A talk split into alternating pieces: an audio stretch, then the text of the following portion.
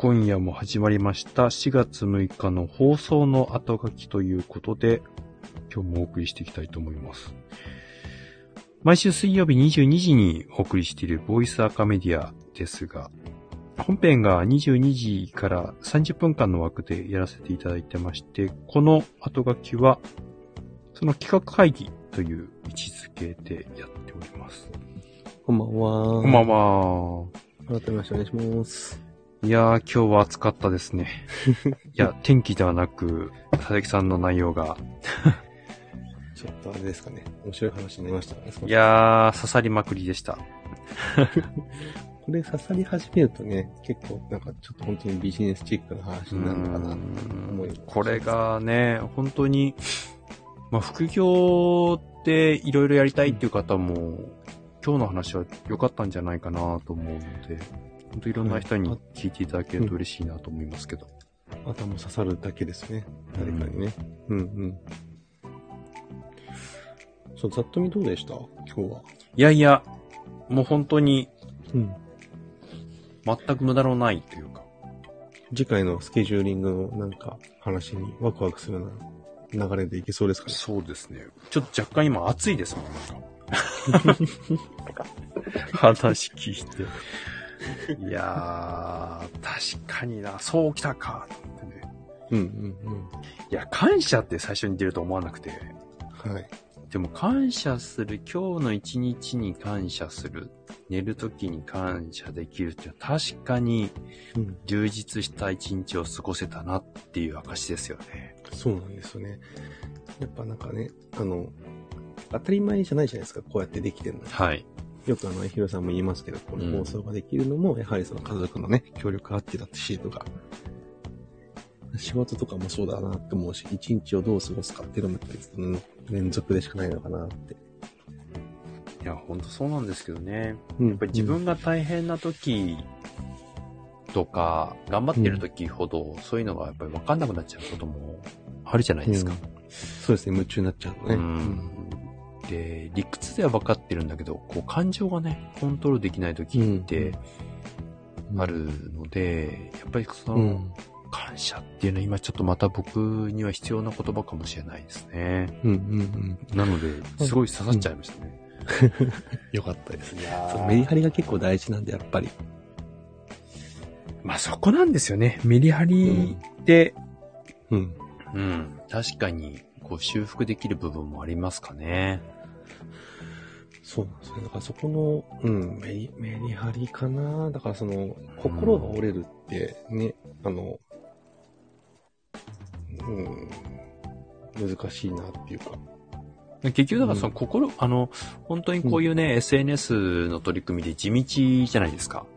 うんうんうんまあ音声配信でやってるから、え、どうのこうのっていうだけじゃなくて、こう、継続していくことって、何事においても仕事もそうかもしれないですけど、はい。結構地味ですよね。で、うん。成功した後から振り返ったらあれが良かった、これが悪かったって言いやすいと思うんですけど、うんうん。まだこう目標のことに達成できてない時っていうのは結局何が良くて何が悪いのかなんていうのは、まあわかんないこともたくさんあるわけで、うんうん。結果出ていれば、まあ、あの、わかんなくて進むこともできるんですけど、結果出てないとうん全てにおいてなんかこう、無意味なんじゃないかと思ったりすることもあって。うんうんうんうん。で、そういう時こそ支えになるのがやっぱりこういう感謝であったり、一日一日をどう区切ってやっていくのか、自分にどうねぎらいをかけてあげるのか、はい。っていう、こういう、こう、マインドセットっていうか、オンとオフ、メリハリを一日一日で区切ってあげるはい。っていうことが今日大事なんだなっていうのは本当ね、うん続けていかないと、こう、結果が出せない、出せないというか、まあ、求めるものが大きければ大きいほど僕はそこに対して結構やっぱ時間もかかるかなと。思ってたりもするので、はなんかパッとできてしまったものってパッと消えるっていう、なんか自分の中でなんかこう価値観があるんですよね。例えばその宝くじみたいなものパッバーンって当たった、よかったってなるかもしれないんですけど、だいたいそういったものってすぐ消えてしまうってよく言われてたりもする。うんので、ただ、こう、時間をかけて作った資材、まあ、資産っていうものは、そう簡単には失われないってことを考えると、うんうん。やっぱり今自分たちが求めてるものがすぐ達成できない、時間がかかるっていうことっていうのはそれだけの価値もある。うん。だけどそれって、継続して地道にやり続けないと達成できないものが結構多多いので、うん。そのメンタルを維持することがやっぱり一流か一流じゃないかを最後自分のなんか求めているものを手にするかしないかの大きな分かれ目になると思うと、今日の22時から30分間、田崎さんがはい伝えていきたかったことを。ちょっとまた思い返してみると、うんうん。とても深いなというふうに思いましたね。で、また、なんだろう、えっと、結構その、折れる人って悩みが多いんですよ。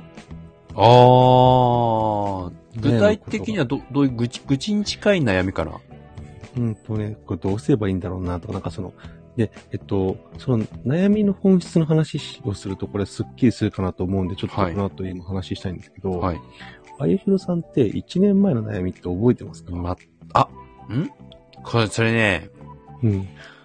それちょっと待ってね。ちょ、ちょっと意地悪な質問かもしれないけど、はい。なんか永遠の課題みたいな、なんか大きなずっと悩み、例えばだよ。例えば、うんうん安定的にうん。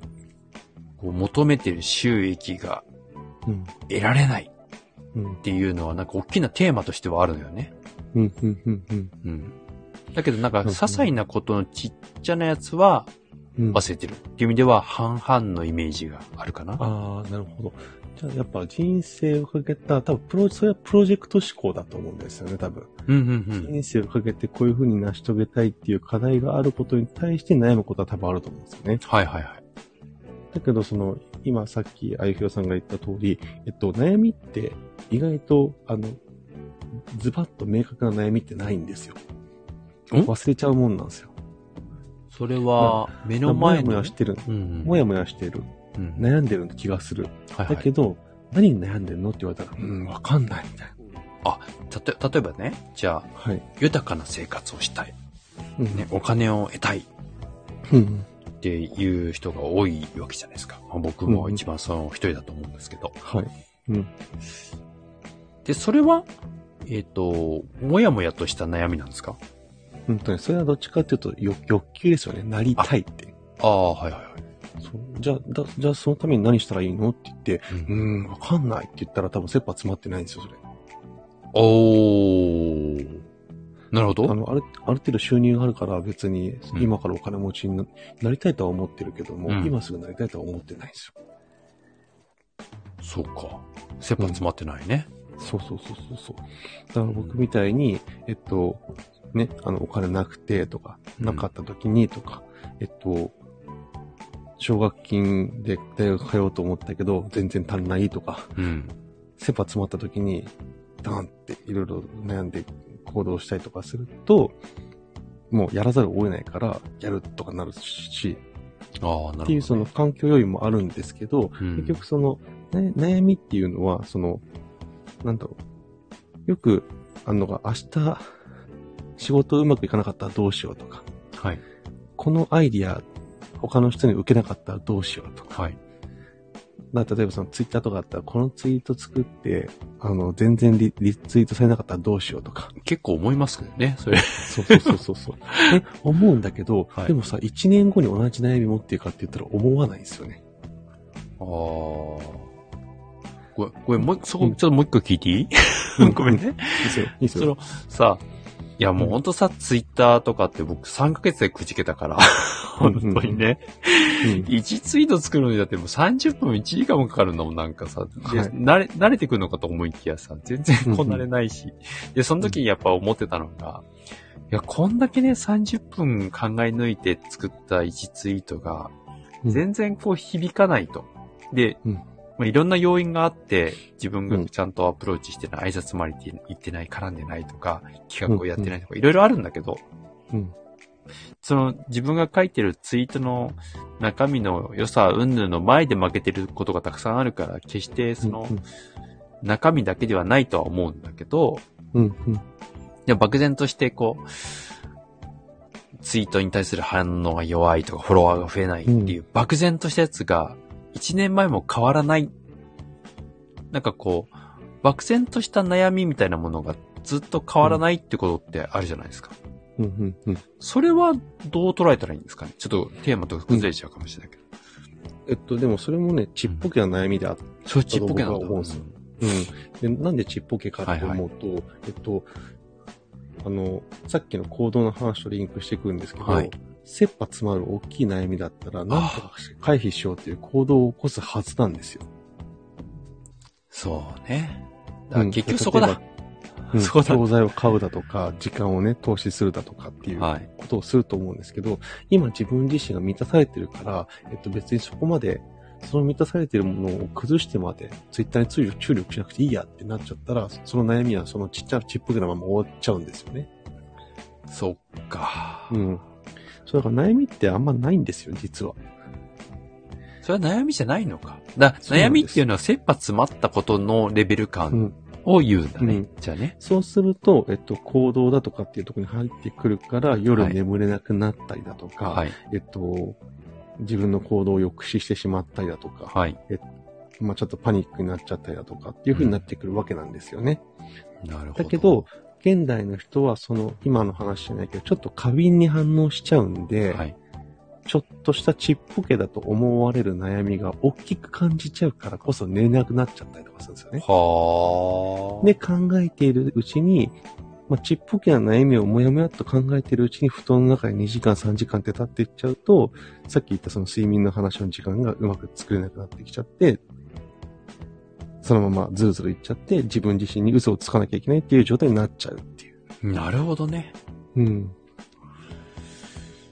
いやー、そういうことか。はい。悩み解決にもなっちゃったね、今回ね。そうですね。だからまあ、ここに関してはね、えっと、僕もやっぱ悩むことあるんで、そのね、今こうやって偉そうに言ってるけども、うん実際自分自身もやっぱできてないところがあると思うんで、まあ、難しいとこではあるんですけど、ただね、やっぱ、それを知恵として知ってるか知らないかだいぶ違うんですよ。対処法としてモテてるかモテてないかうんそうなんですっていうのは大きな違いよね。うん。でそれでもう一個その対処療法として僕がそことリンクさせてる言葉があって、はいはいはい。これあの、ニューヨークに、ニューヨークで生まれたその心理学者にウィリアム・ジェームスっていう人がいるんですけど、はいその人があの、言った、まあ、名言っていうかな、言葉で、はい。えっと、幸せだから笑うのではない。笑うから幸せなのだっていう言葉があるんですよ。つまり、どういうことかっていうと、はい幸せって作れるんですよね。お？今の自分の状態が幸せなんだと思うことができれば、その時点で幸せなんですよ。あ、確かに。だからその不幸と思うか幸せと思うかの軸ってその人に委ねられるじゃないですか。はい。えっと、その時にその、たま、うん前僕が聞いた話なんですけど、えっと、ある資産家が1年間で200億円ぐらい、はい。えっと、資産を、あの、投資に失敗して売っちゃったらしいんですよね。200億円。はい。一体どんだけかけてたんですかね。はい。で、それで、もう絶望だって言ってたらしいんですよ、その人。はい。俺はもう死にたいぐらいな感じで。はい。だけど、その人の資産って、まだ3億残ってたんです。あー、なるほどね。はい。あ、それ聞いたことあるかもしんない。日本人だったら一生暮らせるけど、みたいな。うんうん。だけど、その人は不幸だ、もう死にたいみたいな感じになってるわけですよ。それ聞いたことあるな。確かに確かに確かに。はいはいはい。ってなったら、えっつって、日本で、日本人で、その投資失敗したとしても303億あったら、なんとか暮らしていけるし、楽しいよ、みたいな。はいはいはい楽しく暮らしていけるよ、みたいな。っていうところがあるけども、結局それはやっぱ人の価値観でしかないから、えっと、幸せっていうて、えっと、ところを今自分が作ってしまえばいいわけですよ。はいはいで、それを作る一歩が笑顔になることなんですよね。なるほど。これぜひ、あの、ウィリアム・ジェームスさんはい。の名言っていうのを、検索していただくと、結構いろんなこと出てますね。そうですね。心理学者の方なんで多分いろいろ出てると思うんですけど、うん僕は一番これが刺さりましたね。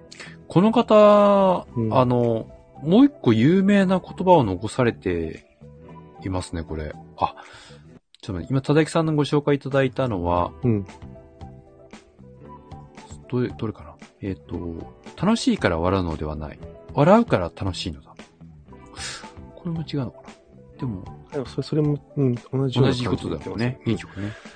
そう。で、マザー・テレサさんも同じような感じで話してましたね。そうこれに関しての解き方としては。これ、この人、この方は、うんもう一個、ちょっとごめんなさいね。なんか、ちょっと大事な、あの、よく、時々出てくる言葉で、心が変われば行動が変わる。ああ、はい。行動が変わればうん、習慣が変わる。習慣が変われば人格が変わる。人格が変われば運命が変わる。って言った方ですね。そうですね。これ、うん、多分こっちの方が有名だこっちは有名な方ですね。はあ、なるほど。この方、あ、だからこの方もうん、やっぱ継続、習慣っていうことに対してね、今の言葉で訴求されている方ですよ。い。はい。テーマにも繋がってきますね。そうなんですよね。だから、なるほどこの方は本当に、なんで、まあ、受け売りじゃないんですけど、本当にもうあの、なんか辛い、ちょっと自分の中で辛いなって思ったことがあれば、笑顔になるっていうのもそうだし、でその、まあ、辛いっていうふうに思ってるけど、辛いって思えるのは自分がそれだけ本気で取り組んでるからっていうふうに考えられるんですよね。確かに。そう、だからこそ、あ、じゃあ今幸せなんだってうんうん。だけど、ただ言葉で幸せなんだって思っても幸せだっていうふうに思えないから笑うんですよ。ほう。でそうなってくると、あの、笑った瞬間に、あ、今自分幸せなんだなっていうふうにはいわかるっていうところが出てくるんで、だから楽しくなってくるんですよね。いやー、深いな。今日はやっぱあり方って、は面白いですね。なんだい。ろう。う。うんーん、テクニックって聞いたら、ふーんっていう反応だったりとか、へーとかだと思うんですけど、はい。やっぱあり方についての話をこう掘り下げていくと、うん。うーんってうなるというか、なんかやっぱり自分に考える、うん。まあなんかモチベーションになることが多いですよね。はいまあ日頃僕も営業のいろいろご相談を伺うこ、まあ話、今日も、えっ、と、中古車の、うん。えー、売買をする方から相談をいただいて、う。うんうん。はい、ひろさん、営業が得意だっていうことなんで、ちょっと相談していいですか、っていう話で、うんうん。あ、ちょ、今日ちなみに車売ったんですけど、え、すごい。あの、ほとんど買った金額と同じ金額で売れて、え、すごね。2年間走って、2万キロ走って、タイヤもすり減って、うん。なのに、あの、ほとんど同じ金額で買売って買ってって感じで、え、すごびっくりしましたね。うんあ、の、他の人もびっくりしてましたけど。いや、僕もこんなにうまくいくもんかなと思いながらね。あの、これ、世の中で売っている車の金額よりも高くなってるんですけど、大丈夫なんですかうんって、どういう仕組みなんですかって逆に聞いたぐらいですけど。えーいやー。ね。うん。そうえじゃあちょっと僕のラングラーを手放すときにその人ああ、そうそうそう。で。その営業マうん。ンに、やっぱりこう話をしたとき、うん。何を話そうとしたんだっけな。やっぱりその、テクニックの話って、うん。すると、やっぱ喜ぶんですよね。うん。うん。で分かった気にもなるし、はい。で、その通り、こういうふうに、じゃあ、話しかけてみてください。そうすると、こういう反応返ってくるんで、その時にこういうふうに話してみてくださいって、一連の流れをつけて渡してあげたんですけど、まあ、結果出るのは、どういう感じになるかなって楽しみではあるんですが、うん。それってなんかこう、やり方の部分で、うん。渡してしまうと、本質を知らないとなんか、やってみて、あ、なんだ、うまくいかないじゃんって終わっちゃうかもしれないんですけど、はい。今日みたいなあり方をちゃんと分かった上でやり方を使うのと使わないのでは大きな違いになるだろうな、みたいな。ああ、なるほど。うん、そう、間違いなくそうなんですよ。えっと、うんけ結局、なんだろう。えススキル、やり方？は、はいえっと、いろんなところに散りばめられてるじゃないですか。はい無料でも有料でも。はい。その無料でも有料でも散りばめられてる中で、なんで、えっと、成功する人と失敗する人がいるのかっていうのは、やっぱあり方に絶対僕は問題があると思うんですよね。ほんとそうなんですよね。うん。そうで、そのあり方も結局、えっと、知ってるだけ？なあり、ぶっちゃけ、あの、あり方の作り方にも僕はやり方とあり方があると思ってて、うん。まあその、今こうやって話してることを聞くと、あ、そうなんだって思うじゃないですか。はい。だから、やり方として捉えちゃう人もやっぱいると思うんですよ、ね。ああ、そうですね。うん。うん。だけど、やっぱそこで本気で思って、じゃあやってみようって言って、じゃあ笑ってみようって。笑うっていうことも、えっと、笑うことによって自分が幸せなんだっていうふうに自分が実感させるって今話ししましたけど、笑うとセロトニンっていう不成長ホルモンが出て、うんうんうんそれは幸福幸福な、あの幸せに感じるホルモンなんですよね。はいっていうところまで分かってれば絶対に笑うじゃないですか。笑わないっていう選択肢がなくなるんですよ。うんうんだけど、なんかね、知らない人はね、ブスーっとして、あ、今幸せですから、みたいな ことを言い寄るんですよね。うんうんそこはちょっとおかしいなとかも思いつつもね、やっぱその、し分かってるのと、理解、理解、理解してるのと知ってるではやっぱ違うっていう。いや、ほんとね。うん。知るからわかる、できるは大きな違いですからね。そうなんですよね。そういうわけで来週が、今日はあり方を、うん。まあちょっと少しお話しさせていただいたので、うん。じゃあ具体的にじゃあそれを分かった上で、うん。あり方、考え方はこうなんだと、求めるもの、理想はこうなんだっていうところを、まずちょっとベクトルを合わせた上で、はい。具体的にたどきさんは、じゃあどうやってスケジュール管理をして、うん。日々このタフな、あの、スケジュールをこなしているのかっていう、より具体的に実践的編、実践編を、またそれを教えていただいちゃっていいんでしょうか？ただ僕今日ちょっと言っちゃったんですよね。あの、ちょっと気持ちよかったですか？ちょ、ちょっとね、言っちゃったんですよ。あの、わかる人、多分、ちゃんと聞いてくださった方は、あ、この話かなと思う。あ本当ですか？思うんですけど。大丈夫です。僕まだ分かってないです。もう結構ね、そのスケジュール話する意味、ところでは一番大事なところをね、僕もすでに言っちゃってます。一言言いましたかね？はい、一言言っちゃいましたね。言っちゃいましたかね？はい。なので、えっと、そこの部分を、その、掘り、深く掘っていくっていう作業をちょっと次回やっていけたらいいかなと。より実践的に。いはい。や、理屈で分かってても実際、どうやってやってるのか、まあもしくはそれをね、よく if 全ルールじゃないんですけど、うんうんあの、こういう時になったらこうやるってルール決めやるとかっていうことじゃないと思うので、何かしらまた秘訣があるんじゃないかと思うので、ぜひそこは僕も、あの、楽しみに深掘りしてみたいなと思います。そうですね。まあ、あの、予習をするならマトリックスに分けるってどうですかね。謎で書け。これは難しい。マトリマトリックスには、うん、まあ、その、あの、はいね、7つの習慣みたいな感じにするんですよ。ああ、はい。はい。もっとわかんない。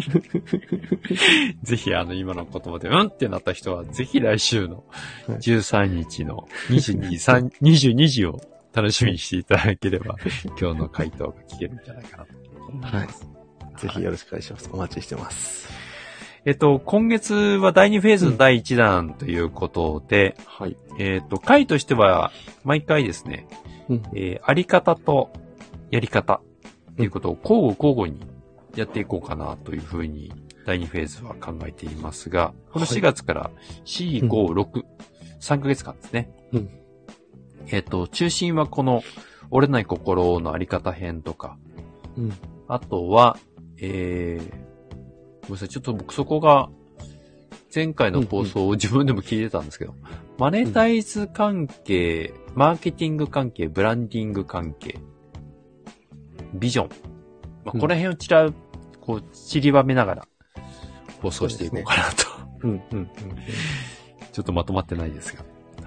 はい。えでも、あの、根底はそこの部分が、そうですね。うん、変わった感じになってやっていこうかなと思いますはので、ぜひ、第2シーズン、うんより深く、あの、伝えていきたいなと。なんか最後の言葉がうまくしまわなかったな。えっ、と、ボイスアカメディア。はい。えー音声配信で、こう、皆さんの一足、一足じゃない、背中を押すような、うんまあ、取り組みになれるように、第2、第2フェーズ頑張っていきたいなと思います、そうですね。なんでまあその、ビジネスだとか、あとはその、行動だとか、習慣化だとかっていうその、一歩をね、進むためのはい。背中背中を押せるようなのを、えっと、ボイステックを学び研究するメディアなんで、そうですね。うん。まあだから音声だからこそ伝えられる、こういったこともね、やっぱり情報量多いと思うんですよね、言葉って。まあもちろん映像も、その絵で示せるっていう補足資料があるのかなとは思うんですけど、はい。うんやっぱりこうニュアンスから伝わってくる部分とかね、うん重要性のイントネーションみたいなところも感じ取っていただければはい。というのと、まあ散々そのボイスの良さみたいなことは、えー昨年11月から放送させていただいている中で、いくつか、やっぱり音声っていいよね。音声の、音声と動画との違いは何とかなんていうこともお話をしてきたので、はい。ぜひちょっとそこら辺をまたリマインドできるような回にしていけたらなと思いますので、第2フェーズも楽しみにはい。していただければと思います。ちょこちょこね、あの、前回出したやつとかっていうところが、どっから出してんのかっていう引用元をね、やっぱり僕たちもしっかりと整理しておくことがやっぱ大事だな。本当ですね。うんだんだんこうやっぱ積み上げるよようになってきましたね。そうなんですよね。だけど、やっぱり大変なんですよ。どこで話したか本当に覚えてない。だから、だからこそこのアーカイブとして、ただきさんがポッドキャスト化してくれているうんこの状態とかもね、本当にありがたいなと思うんですけど、今これどうやって具体的に皆さんがアーカイブから遡ろうとできるんでしたっけ？そうですね。一番早いのは内定ジャパンでやるのが、えっと、1ページで全部見れるんで。これな内定ジャパンっていうのを、うんえっと、Google さんに検索したらいいんですかね？内定あ。そうですね。そうすると確実に僕のトップ、あの、今、内定ジャパンのトップページ出てくるんで、内定ジャパンってカタカナで検索したらいいですか？えっとですね、内内定は、あの、漢字でいきますね。えっと、その、就就職の内定の内定に、はい。ジャパンはカタカナでいきます。ドットコム。まあ、普通に内定ジャパンで検索かければ多分いけると思いますね。この中のボイスアカメディアがあるんですよね。恐ろしいことにね。パソコンでクリックしてもらえると、えっと、はいメニューバーが一番真ん中にボイスアカメディアしかもど真ん中にあるんですね、ボイスアカメディアね。はい。なんで、そこを見てもらえこれ内定ジャパンを見てる人からすると、ボイスアカメディア何と思いません？毛色があまりにも違うっていうね。そうなんですよね。面白いですね。なんで、これで、えっと、見ることができるんで。見ていただくと、そこに過去の放送のやつが全部アーカイブ化されていると。そうですね。っていうところが出てくるので、まあちょっとそこで見ていただけると、まあこれから。で、えっと、この後ね、えっと、今日の分も含めた第2シーズンのやつを、記事をアップしていく、積み上げていく形になるんで、はい。またね、記事が増えると思うんで、よかったらそっちもね、見ていただけると嬉しいです。これちなみに Spotify のうん。ポッドキャストの方からも検索できますかね？えっと、それはボイスアカメディアという形ですねでやっていただければ、えっと、スポーティファイの、ボイスアカメディア、あスペーススポーティファイとかだと多分全部いける気がいしま。けますすね。まあちょっと検索の部分をそこまで、はいあの、えっと、ボイスアカメディアでやっていくと、おそらくあゆひろさんのあの、存在感が一番強く上がってくると思うんで。そうですね。うん。なので、ぜひアーカイブもちょこちょこと参照していただきながらお付き合いいただければと思います。はい、思います。では、今、いや、今月じゃないや。4月始まったばっかりですね。いや、もうなんか春なんですよね。子供たちも明日から入学、始業式というか。うん、うん。いやいや、あっという間に。新生活が始まりますね。いやーまたシーズン始まりました。1年戦わなきゃいけません。はい。みんな頑張っていきましょう。頑張っていきましょう。というわけで、今夜もお付き合いいただいてありがとうございました。ありがとうございました。よしぽんさん、今日、ありがとうございました。第2部も遊びに来ていただいて。楽しかったです。ありがとうございました。はーい。ぜひまた来週もお付き合いいただければと思います。はい、お待ちしてます。ではまた来週、おやすみなさーい。おやすみなさい。ありがとうございました。